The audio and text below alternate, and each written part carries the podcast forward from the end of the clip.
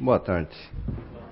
Sejam bem-vindos. Mais uma vez que isso aqui não é uma tarefa muito fácil. Tá? Ainda mais com esse tema aqui, que é uma luta diária, acho que de todo mundo, mesmo os filhos e os casais também. Tá? A harmonia do casal influencia a vida dos filhos. Só quero deixar claro aqui, a palavra casal aqui não é é, simbolicamente, é, biologicamente, o, o, sexo masculino e nem o feminino. Tá? Porque aqui quer dizer é quem ensina e quem cria. Tá? E a harmonização disso é, entre o casal é, são dois seres, dois espíritos. Tá? Então, não quer dizer que seja biologicamente um homem masculino ou biologicamente feminino. Então, hoje nós temos diversos casais. Tá? E temos também casais que ensinam as nossas crianças. Por exemplo, os nossos avós, as nossas tias, e assim por diante. Às vezes o nosso vizinho, um amigo, tá? E muitas vezes nós temos também é, os próprios filhos sendo, a partir de uma certa idade, já sendo o pai ou a mãe do próprio pai e da mãe. Quer dizer que eles ensinam, às vezes, muito mais para a gente do que a gente que é incumbido a ensinar a eles. Tá?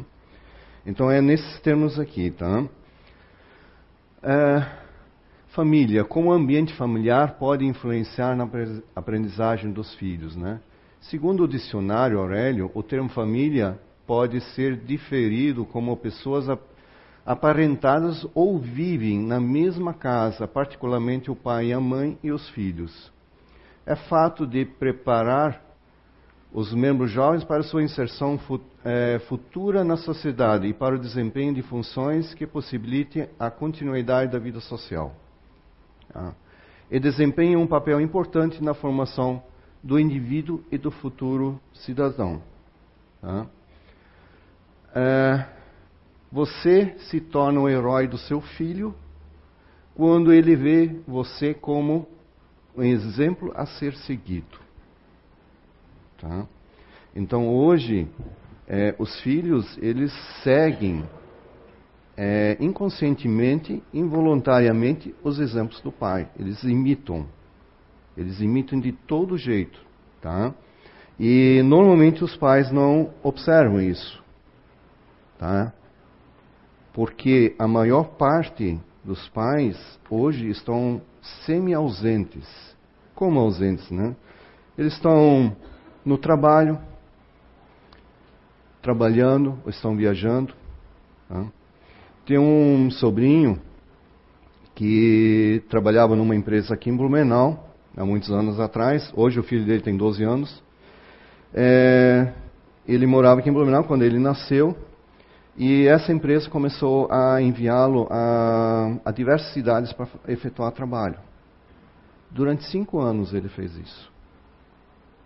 No Brasil, fora do Brasil, viajando. Voltava um mês, dois meses, ele voltava, quando era para fora do país. Ou só finais de semana, chegava sábado e os domingos já estava indo embora de novo. Quando ele me contou que quando ele fez cinco anos o filho, o pai chegou em casa e o filho estava com medo do pai. E não queria ver de jeito nenhum com o pai. A partir desse momento, ele disse: Eu é, me conscientizei de que eu preciso parar com o meu trabalho, mudar. Porque senão eu vou ter um filho estranho dentro de casa. Ou o pai vai ter que sair, porque daqui a pouco ele vai ser o pai da casa. Aí ele mudou de emprego, tá? E foi morar em Florianópolis e aí é, fez o mestrado dele e tudo, tá? E hoje está muito presente com o filho. Mas aí nesse dia, mês passado eu estive lá visitando ele. Aí é, são dois agaradinhos, tá? Onde vai um, vai o outro e assim vão ensinando tudo, tá? Eles viajam junto agora também, por causa do tipo de trabalho que ele tem agora. Mas foi um choque para ele quando ele viu assim: meu, meu filho não, quase não me reconhece. Tá? Não reconhece como pai. Tá? E assim, também tem uma outra pessoa que quando, nas, é, quando nasceu a primeira filha, e aí veio uma escadinha, cada ano veio mais um, veio, vieram quatro. Tá?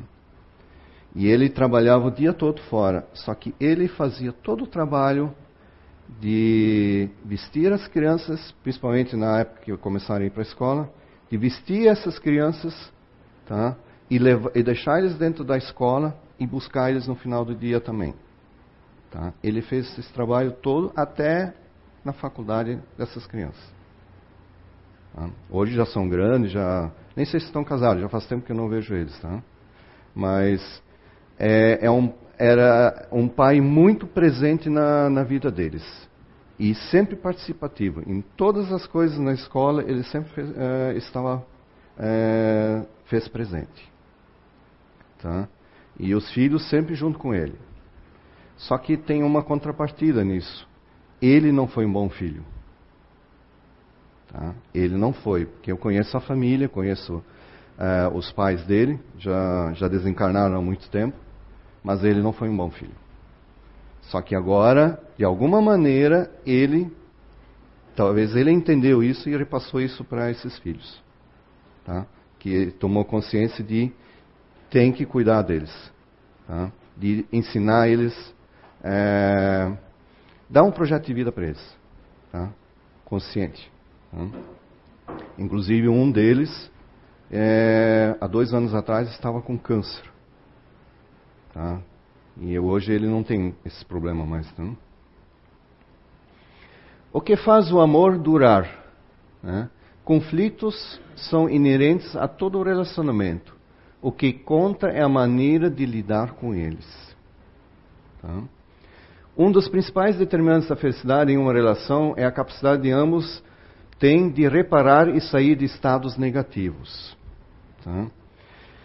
Normalmente o casal, é, quando está em desarmonia, na verdade só se vê os lados negativos de cada um. Um do outro, nunca o meu. Tá? Numa desarmonia, eu não vejo os meus problemas, eu só vejo os seus dela. Tá? Os meus não. Tá? E aí, se você, se você é, aplicar indulgência ou empatia, tá? aí começa a mudar esse conceito. Tá? Porque aí você começa a ter, a lidar com esses é, esses é, sentimentos, essas lidas negativas. Tá? Vocês já experimentaram fazer um teste vocês próprios, numa discussão com seu parceiro, tá? E diante da, da, do nervosismo dele, dele expor as coisas que está errado, tudo, tá? E nesse momento você falar pelo menos uns cinco, é, cinco pontos positivos dele,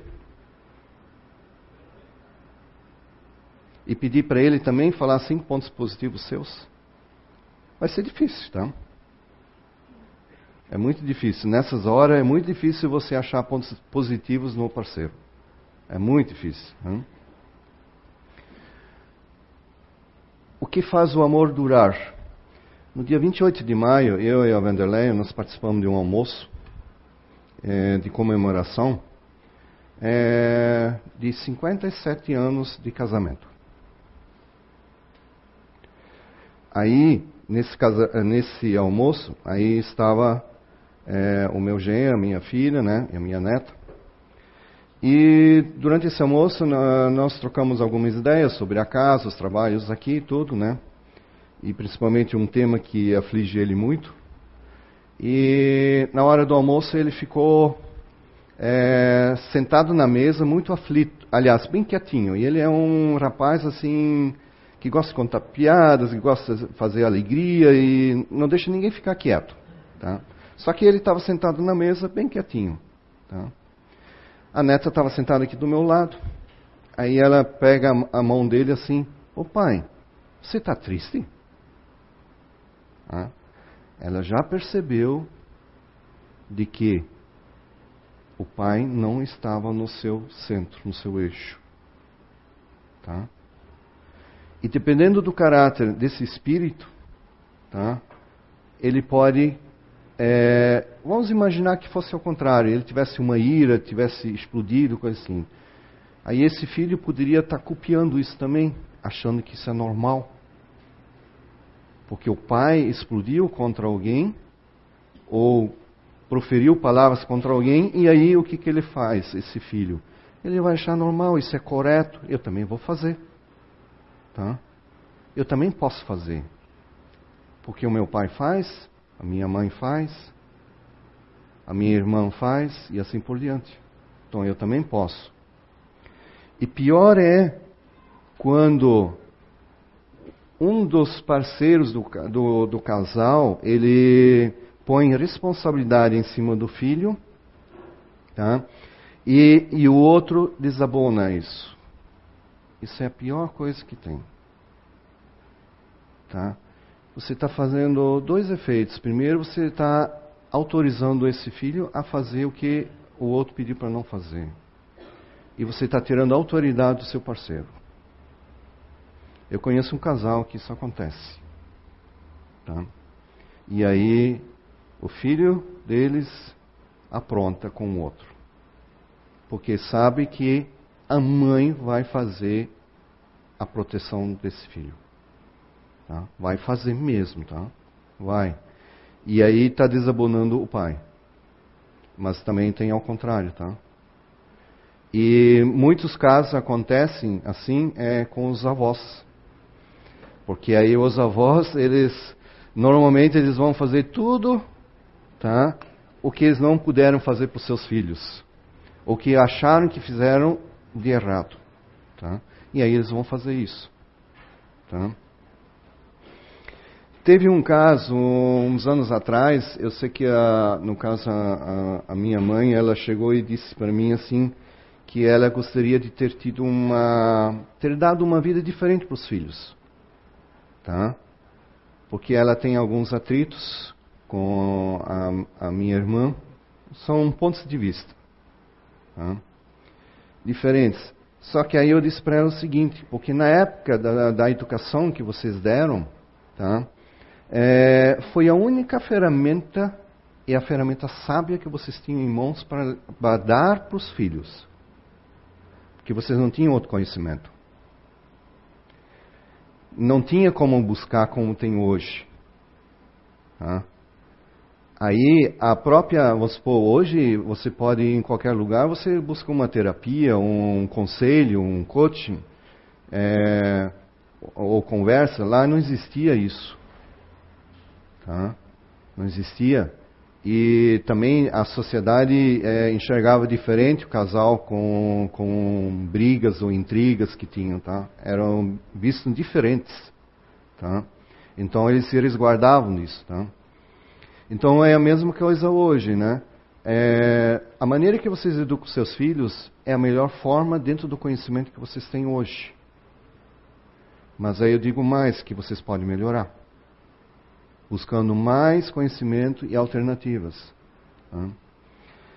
É, ontem eu estive numa sala de aula pós-graduação e tem algumas psicólogas e pedagogos tá? onde foi relatado alguns casos de crianças, é, inclusive aqui da, da região e cidades vizinhas, que é alarmante o que esses professores passam. Eu digo, eu, isso é uma palavra minha, tá? Eu acho isso vergonhoso para a sociedade do jeito que é tratado é, os professores e os alunos, tá? Do jeito que são, tá? porque tiraram toda a autoridade é, dentro de uma sala de aula do professor. Tá? E o aluno está lá sentado ali, ele faz o que ele quer, do jeito que ele quer, como ele acha, e você não tem autoridade em mim, você não pode encostar em mim. Tá? E pior que tem, tem casos assim, foi até relatado um caso que aconteceu, até o Ministério Público entrou no meio, é, e a mãe escondeu o seu filho. Ninguém sabe onde é que ele está. E ele chega a ameaçar os professores de morte. Tá? Um rapaz super inteligente, com um raciocínio lógico muito aguçado e vingativo. Tá? E ele só tem 12 anos, tá? esse rapaz. Só tem 12 anos. Tá?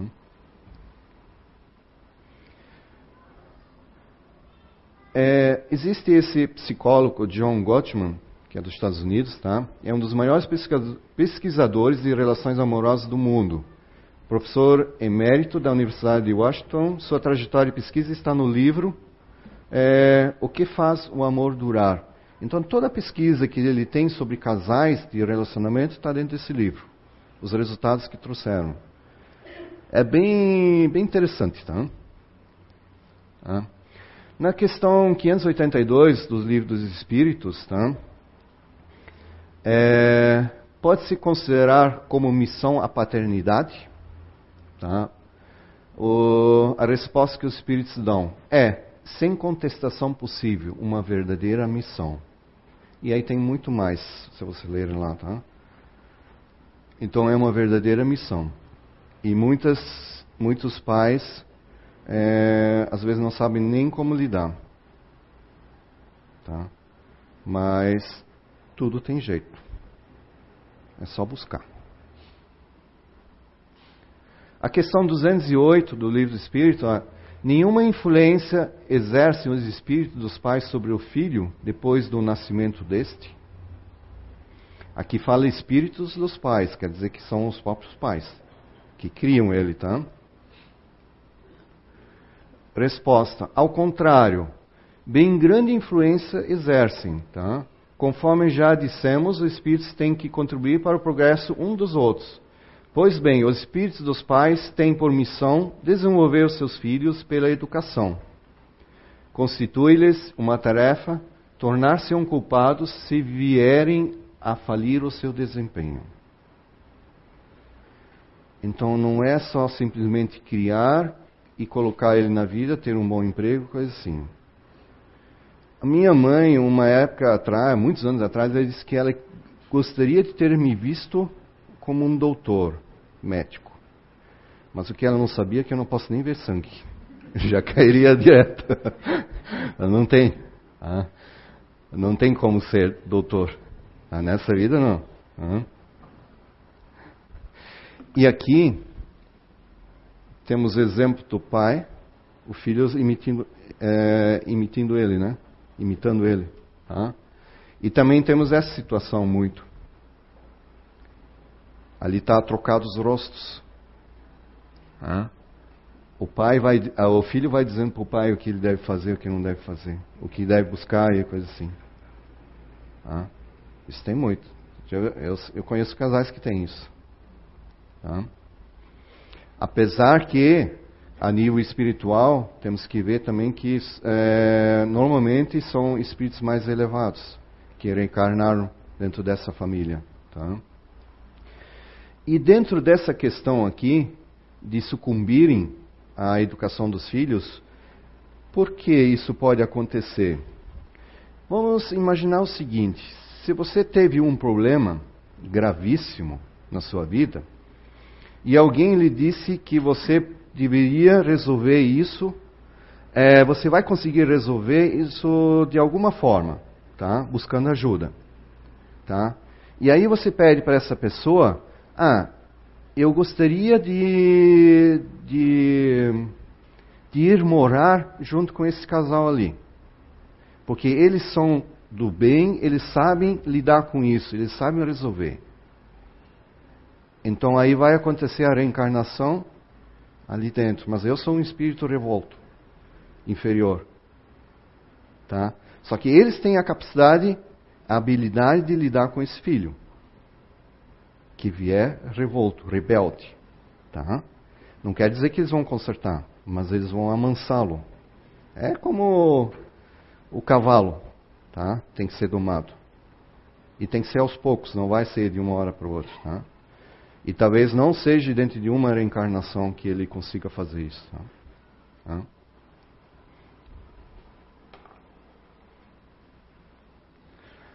Questão 928 do Livro dos Espíritos. Evidentemente, por meio de especialidade das aptidões naturais, Deus indica a, a nossa vocação deste mundo.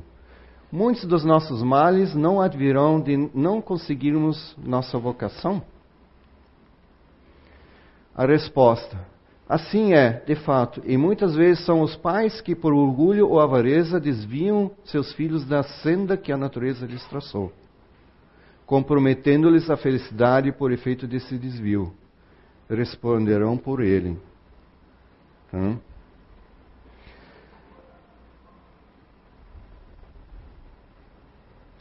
Aqui vem os exemplos que cada um de nós dá. Quem cria, os pais, é, os avós, a escola, a sociedade, tudo são exemplos de convivência. Tá? Como foi relatado lá na frente do, da harmonia do casal, e do bem-estar de viver desse casal, é, eu conversei com duas professoras ontem é, é, sobre a separação dos pais. Tá? Esse filho, como é que fica? Tá? Ah, tem uma professora lá de Indaial que ela tem dois casos dentro da sala de aula dela, que os pais estão separados. Ela disse assim, é, um foi completamente separado fisicamente, tudo. E depois dessa separação, é, que foi, ela disse que foi ano passado, esse filho, e eles estavam com receio que talvez tivesse queda ou tivesse baixo rendimento, abaixasse o rendimento escolar dele, ou tivesse problemas, né? Pelo contrário, melhorou. Evoluiu nas notas, no aprendizado, tudo. E outro caso também, é, ela disse que o, o, casal se separou, mas continuam morando na casa, então o filho nem percebeu que estão separados. Tá? Também melhorou. Por quê? Por que isso? Cessou as brigas, discussões, tá? os atritos que essa criança estava assistindo. Tá? Então isso diminuiu. Tá?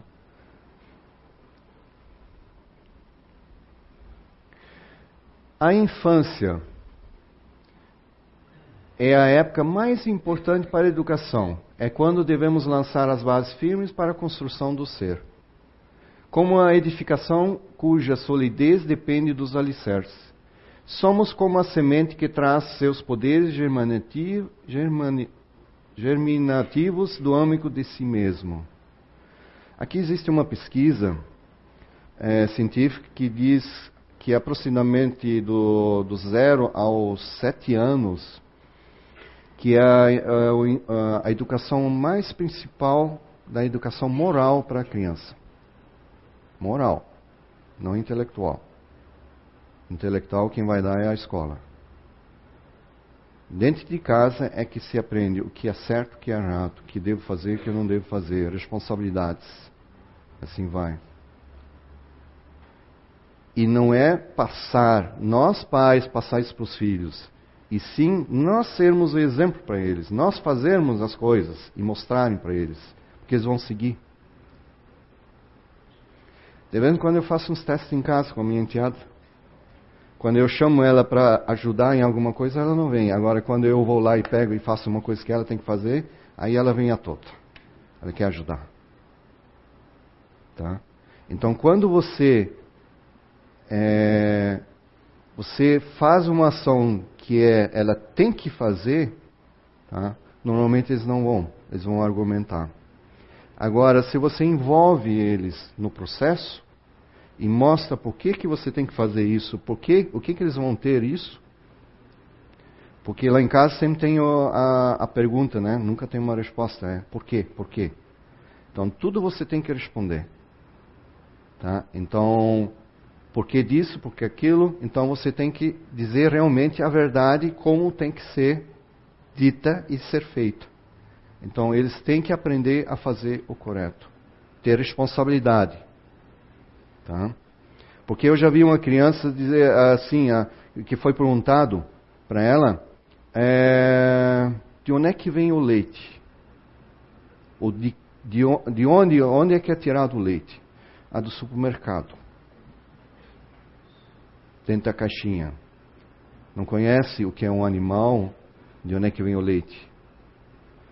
E na sexta-feira é, nós assistimos um vídeo na área pedagógica que fala o, o, nome, o nome do vídeo é Além do Peso.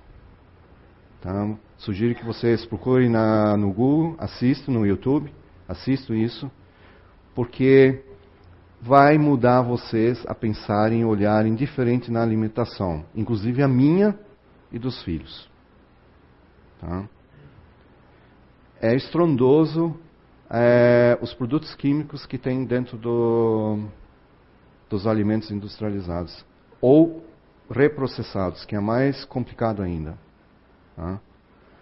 E aí então eles mostram as crianças de 9 anos com 62 quilos. Tá? Diabetes 2.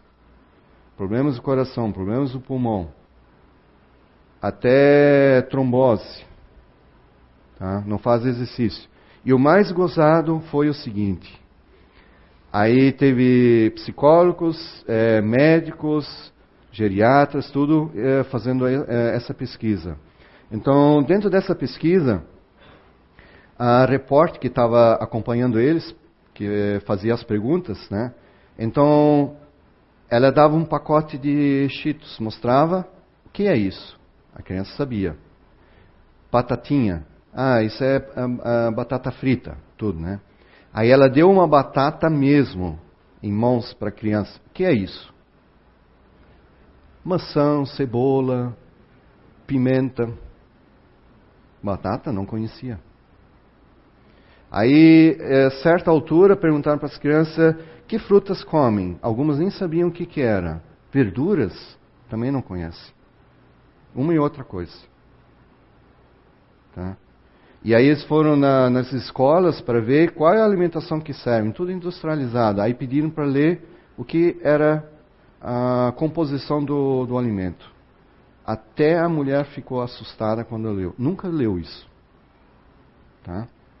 Do que estava lá dentro que é servido para as crianças. Aquele alimento nem deveria ser servido.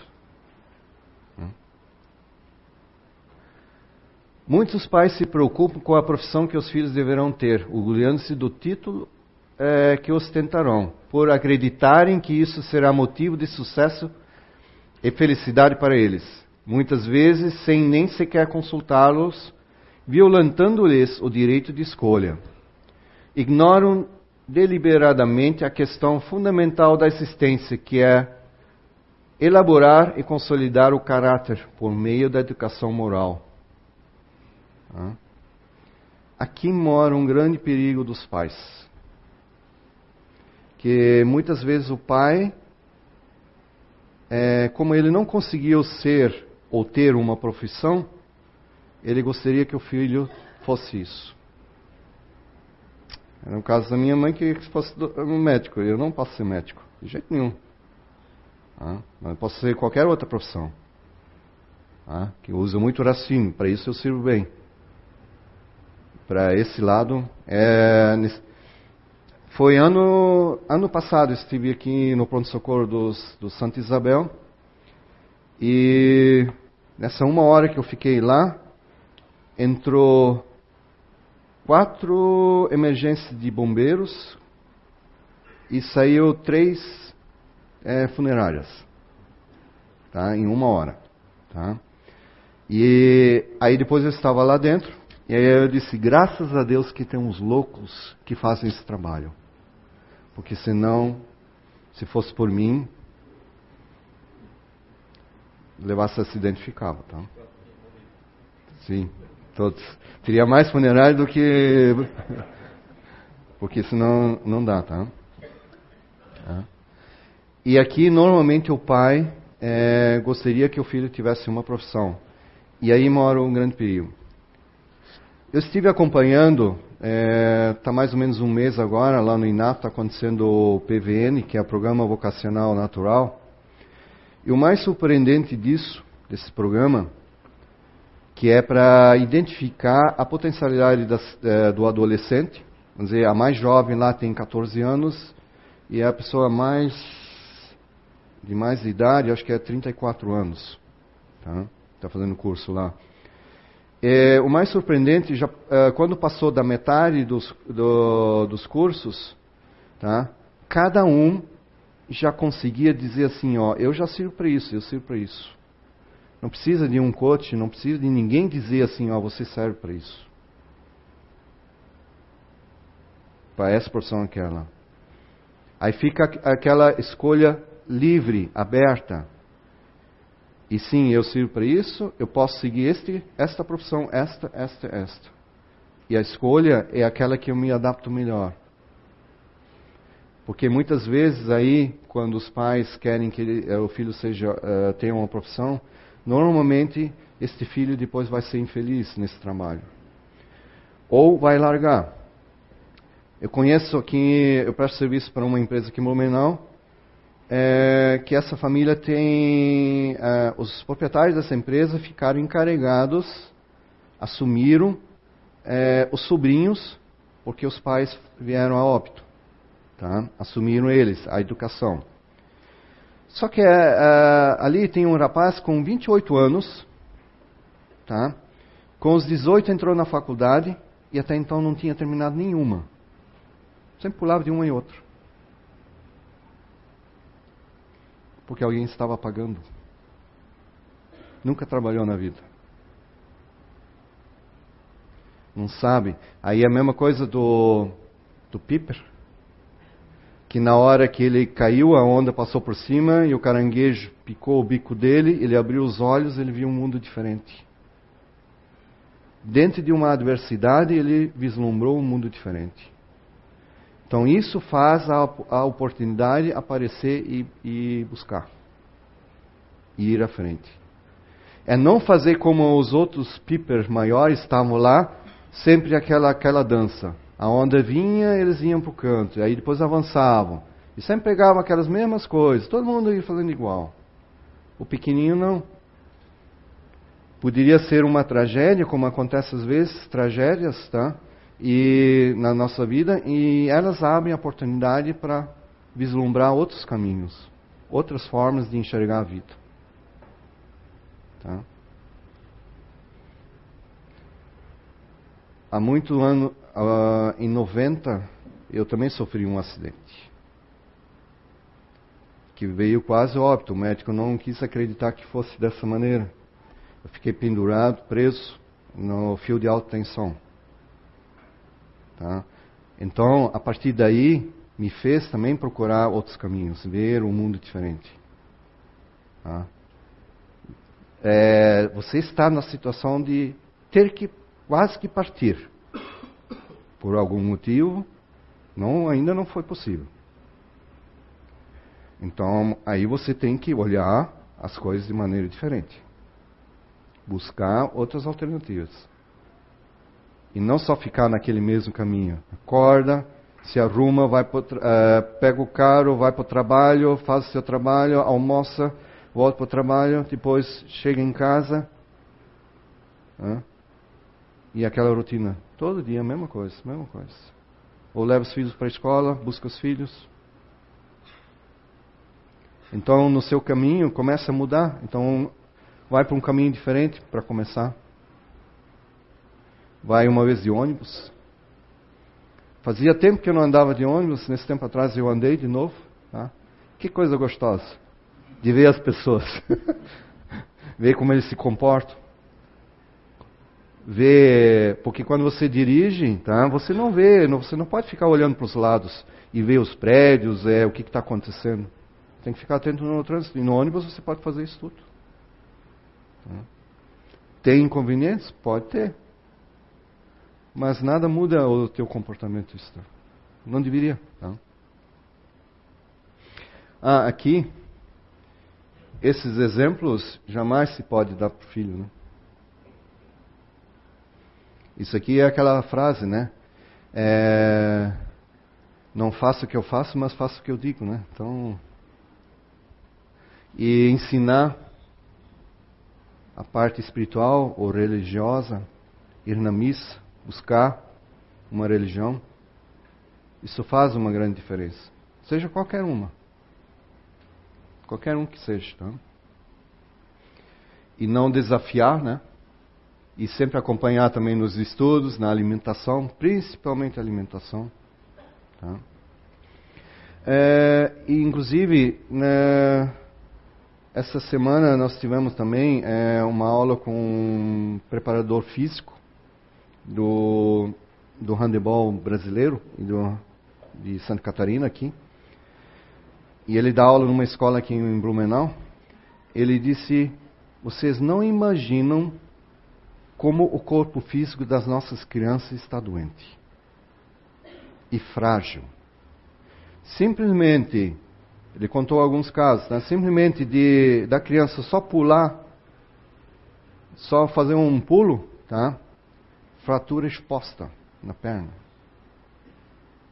Pegar uma bola e tentar amassar ela, fratura o. Até tem um nome especial para isso, tá? Fraturou o dedo. Tá? Aí ele, aí ele, ele levou isso para a escola, para a diretoria, e aí eles fizeram uma reunião para chamar os pais, para mudar a alimentação. Eles observaram que os lanches que as crianças trazem para comer na, na hora do lanche, é tudo lanche rápido, salgadinhos, chips, e assim vai. Então, numa sala, no, numa das aulas teóricas da educação física, ele fez uma demonstração para os alunos ele pegou o salgadinho, aquele tipo palito, ele colocou em cima da mesa e botou fogo.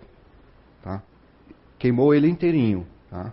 Só que deu um odor violento que, ninguém, ninguém, conseguia ficar dentro da sala de aula. Aí ele disse: ah, Isso é, é o que vocês comem. Isso não é nutrição. Tá? Nesse vídeo além do peso, tem tudo isso ali, tá? É, quatro atitudes dos casais felizes, tá? Pequenas atenções.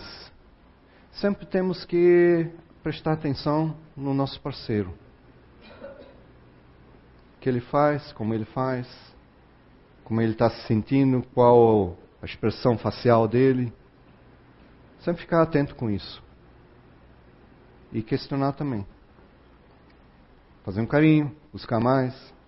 Tá? Isso aqui até foi duro para mim, porque eu sou muito racional, então eu não tenho esse emocional para certas coisas. Tá? Então é complicado às vezes. Tá? Mas tem pessoas que sabem fazer isso muito bem. Tá? Muito bem. Lidar com os conflitos de interesse.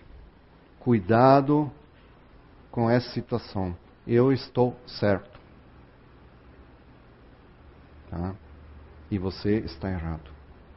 Cuidado com essa posição. Porque dentro de uma relação, dentro do lar, ninguém pode estar ganhando. Porque se alguém está ganhando, alguém está perdendo. Não existe alguém ganhando e outro não está perdendo. Se alguém está ganhando, algo está se perdendo em algum lugar. Mas existe uma terceira, que é o empate, os dois ganharem. Só que para isso acontecer, cada lado tem que ceder algo. Eu cedo um pouco aqui e tu cede um pouco lá. Ah, então pode dizer, ah, então eu estou perdendo. Não necessariamente, porque uma outra hora isso pode ser ao contrário. Aí eu ganho isso aqui que eu perdi hoje e ela ganha isso que ela perdeu na outra hora. Tá? Por que isso? Ainda mais quem tem filhos pequenos, porque eles são os mais prejudicados. Tá? Quando eles já são casados, moram sozinhos, aí é outra história. Mas também tem que haver isso ali, porque senão o casal não consegue conviver. Enquanto que existe um lado que tem o um interesse que está certo, não vai ter harmonia dentro de casa. Vai ter que ceder, tá? Ou vai ter que morar sozinho. Que é o mais normal de acontecer hoje é, na vida.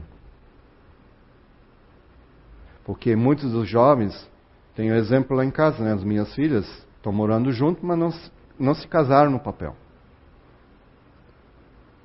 Por que será? É fácil, quando não dá certo, cada um vai para o seu canto. Tudo bem que um papel que diz que está é, tá casado também não, não garante nada. Quem garante que as coisas andam certo é o casal. Fazendo as suas atitudes, tendo as suas é, primícias e cedendo. Para que o casal ganhe, a palavra é ceder. Ceder em qualquer canto, tá? Temos o dever de quebrar o ciclo do mau exemplo e abençoarmos nossas gerações futuras, construindo e sendo pessoas melhores. Tá?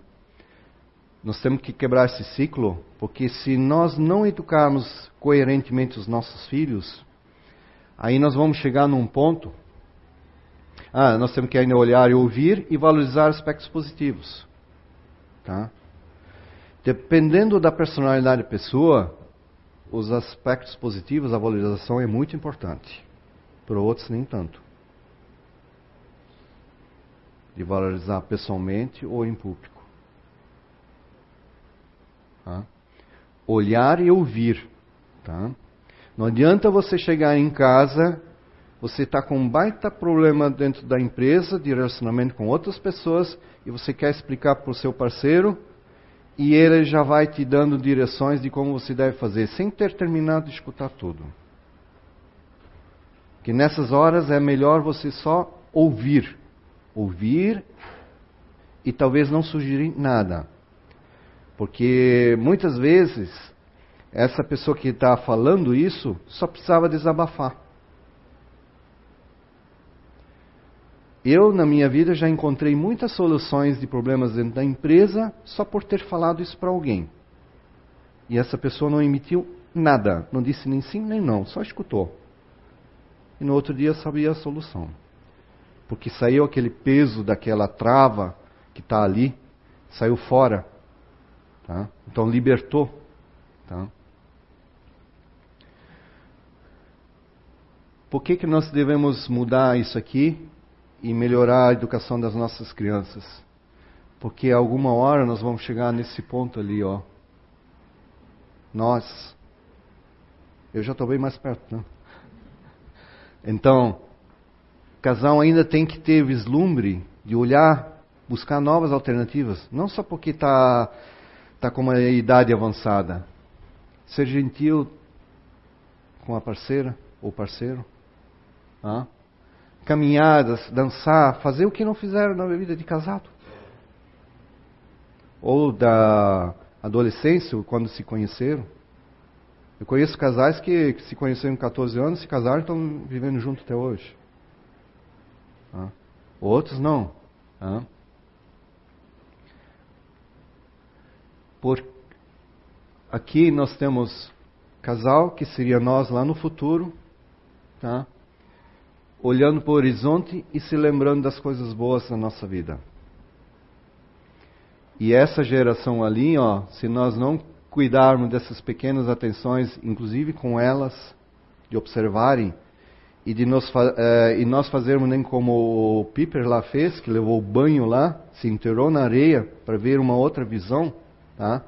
de mudar essa, essa é, essa padronização, essa matrix que hoje a sociedade impõe para essas crianças mudar, para que a gente tenha uma vida melhor no final.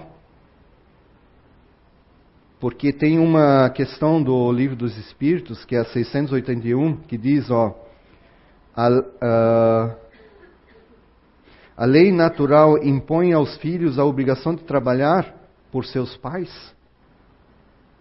Hoje está assim, que os filhos não podem trabalhar até a sua maioridade. Mas como é que eles vão aprender? Até teve casos na empresa que diz assim, ó, é, é, tem, oferecem a vaga para emprego, mas precisa é, de uma experiência. Mas como é que um adolescente não tem experiência? Como é que ele vai conseguir um emprego desse? Não tem. Tem que ter coerência. Assim também acontece com os nossos filhos, eles têm que aprender. Tá? Porque é, nessa questão ele diz também que primeiro é os pais tá, que trabalham e cuidam dos filhos. E quando chega nessa idade aqui, aí é o inverso. Aí os filhos seria a obrigação, vamos dizer, a moral de fazer o trabalho inverso. Tá? Devolver isso para os pais. Tá? Só lembrando, é, tem faz alguns anos atrás uma família colocou o pai, os filhos colocaram o pai num asilo, numa quinta-feira, e eles não queriam, e ele não queria de jeito nenhum. E disse que não queria, não queria, não queria, não queria. E no domingo foi o velório dele. Morreu de desgosto. Porque ele não quis.